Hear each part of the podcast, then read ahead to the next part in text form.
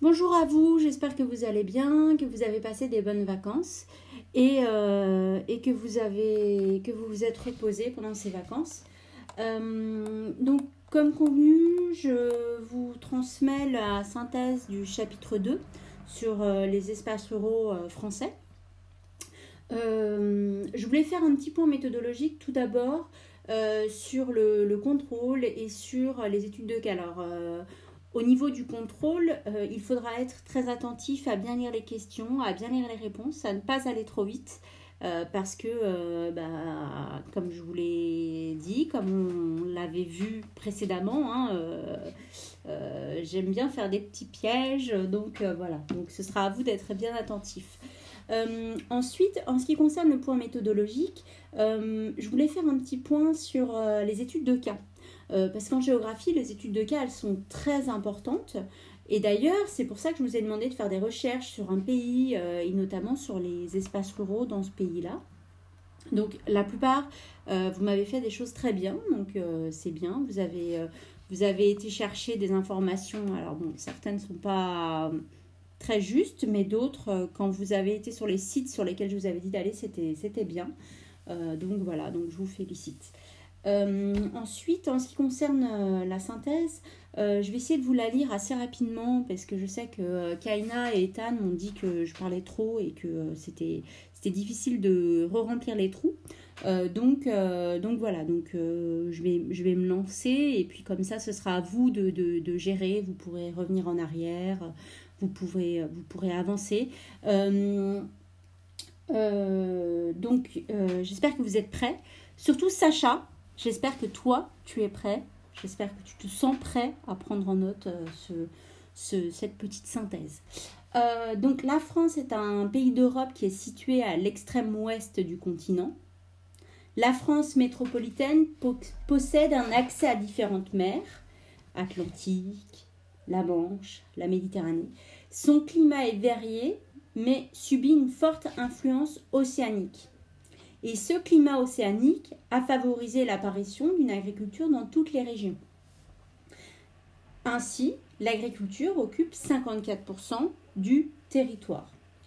Les espaces ruraux sont très diversifiés selon leur peuplement et leurs activités et dynamisme économique. On peut schématiquement en distinguer trois types. Le premier est marqué par un peuplement relativement dense et une croissance économique démographique. Il s'agit en particulier des espaces situés en périphérie des aires urbaines. Leur dynamisme démographique s'explique par la périurbanisation, qui s'étend parfois très loin de l'agglomération. La plupart des littoraux, ainsi que les grandes vallées fluviales, notamment la vallée du Rhône, abritent également des espaces ruraux dynamiques à forte économie présentielle. Donc ça, c'est une définition qui est à connaître. Comme les précédents, ils attirent une population croissante. Certains bénéficient aussi des retombées économiques du tourisme. Un second type d'espace est plus traditionnel, en ce qu'il est marqué par une forte activité agricole et parfois industrielle. Ces campagnes s'étendent sur un quart du territoire, essentiellement dans le pourtour du bassin méditerranéen. Ah, du bassin parisien, excusez-moi et dans certaines parties de la Bretagne et de la Vendée. Le reste du territoire est marqué par le vieillissement de la population et de faible densité. Alors qu'il recouvre 42% du territoire, il ne compte que 8% de la population française. Il s'étend des Ardennes aux Pyrénées, englobant une large partie du sud-ouest ainsi que les autres massifs montagneux.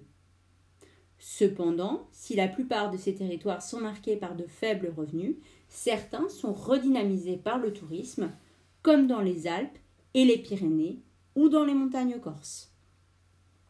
Les enjeux en termes de services publics sont très différents d'un lieu à l'autre et témoignent d'une véritable de véritables inégalités territoriales qui tendent à être contenues par des initiatives locales, des aides de l'État et de l'Union européenne, notamment du FEDER. Le FEDER est un, organisme que vous devez connaître.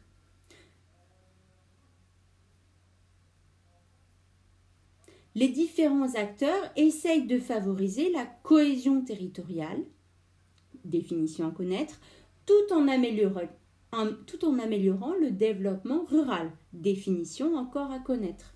Donc cette diversité des espaces ruraux se traduit aussi par des conflits d'usage entre les différents acteurs et parfois entre néo-ruraux et habitants plus anciennement installés.